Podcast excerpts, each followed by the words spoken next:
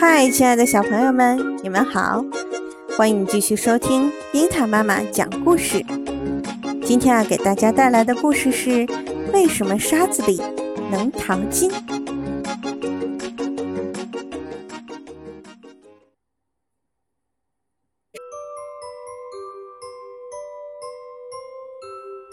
从前，希腊有个国王叫麦达斯，他的贪婪和愚蠢远近闻名。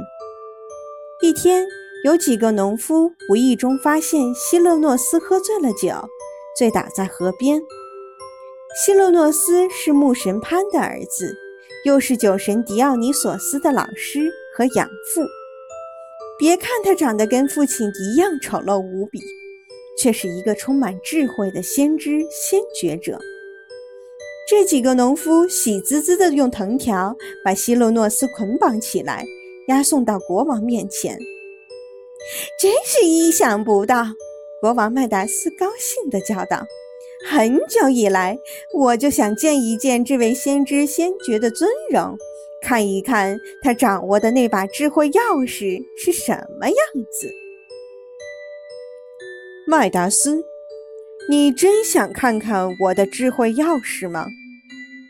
是啊，听说你掌握了人类生活的秘密。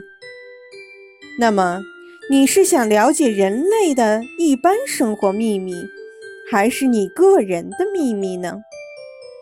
当然，我最感兴趣的还是我个人的。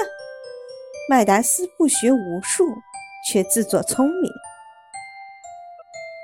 那么你听着，这个秘密就是：对于你这样的人，最好是不要出生；如果已经出生了，最好尽快离开人世。麦达斯琢磨了一阵子，才理解了希勒诺斯的意思，气得满脸通红。“你给我滚！”麦达斯怒吼着，“快来人，快来人！”把这个醉鬼给我带走！我不稀罕他那种智慧。农夫们兴高采烈地把先知先觉带走，交给了酒神狄奥尼索斯。酒神听说希勒诺斯失踪，很不安。后来又听说他的老师把麦达斯国王气得发疯，便穿云破雾来到麦达斯国王宫殿，对国王说。你不计较我养父的冒犯，我很感激。你有什么愿望，尽管说吧，我可以满足你的要求。麦达斯国王乐坏了，他连想都没有想，就回答说：“这样吧，奥尼索斯，我请你赐给我点金树，凡是我的手碰到的，都叫它变成黄金。”好吧。酒神以鄙视而又怜悯的目光注视着麦达斯国王。不过你要明白，你这个要求是很愚蠢的。但麦达斯国王这时是根本听不进去的，他的内心无比兴奋，因为从今以后，他可以随心所欲地把任何东西都变成黄金了。他用手摸了一下那把铜剑，铜剑果然变成了金剑。他摸了一下餐桌，餐桌变成了大金桌。他的手指刚刚碰到椅子，椅子也变成了金椅子。接着，桌子上的盘子、碗、筷子和酒杯等也都变成了金的。哈哈，太棒了！我将成为全世界最富有的人了。他坐在金椅子上，高兴地大声喊叫御厨：“赶快给他送来一些美味佳肴，他要好好庆贺一番。”仆人给他端来烤羊腿等美味，斟上最美的酒。他端起酒就要喝，不想那杯酒刚刚送到嘴里，就变成了金液，吓得他赶紧吐了出来。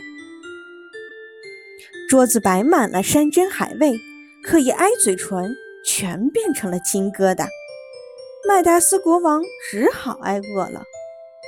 三天过去了，宫里凡是被他触摸到的，全变成了黄金。一天，他饿着肚子到花园里去散心，碰见小女儿在那里玩耍。小公主一见父亲走来，就高兴地朝他扑了过去。就在国王微笑着抚摸爱女的一瞬间，小公主忽然僵立在那里，一动也不动了。原来，她也变成了金子铸造的人。天哪！我做了一件多么可怕的蠢事啊！国王呼天抢地地哭喊。如果我失去了女儿，又不能吃不能喝，黄金再多，对我有什么意义呢？到了此刻，他才明白酒神的警告是什么意思。他扑通一声跪在地下，祈求酒神宽恕自己的愚蠢，收回这可怕的法术。心地宽厚的酒神果然宽恕了他。对麦达斯国王说：“你为贪婪已受到惩罚，现在到河里去洗个澡吧。”麦达斯飞奔河边，一头扎到河里，痛快地洗了一个澡。等他上了岸，一切又都恢复了原样，自然他的点金术也就永远丧失了。从那以后，河里的沙子就有了黄金。人们常能从沙子里淘出黄金来。好了，小朋友，刚才的故事是源自希腊的神话。那么，为什么沙子里能淘出黄金来呢？金矿是十几亿年前在古老的硬质砂岩和砂质板岩中形成的，后经过巨大的地壳运动以及火山喷发、浆岩入侵。含金的石英脉就侵入到古老的变质岩系之中，经过长期的侵蚀、风化，被粉碎的金矿石在雨水、冰川和洪水的冲刷下，往往沉积于河流的转弯处。所以，目前所能开采的金矿不外乎两大类：一是沙金，即河流、海滨、山坡等处。与泥沙混合沉积的金矿，采用的是沙里淘金的办法。另一类是山金，即生在岩石中的原生矿。此类矿床往往由发现沙金后顺藤摸瓜找到的。科学家认为，大陆的黄金被河流、冰川和洪水带到海洋里的数量极为惊人，每年约有一百六十吨被冲入海洋。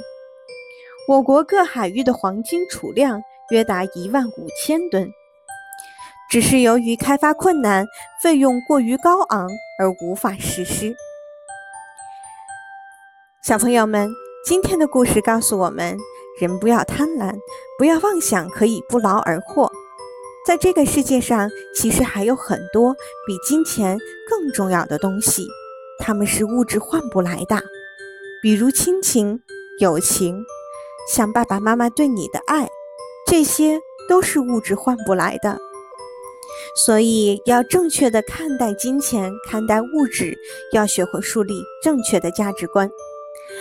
好了，小朋友们，今天的故事就到这里了，我们下次再见吧。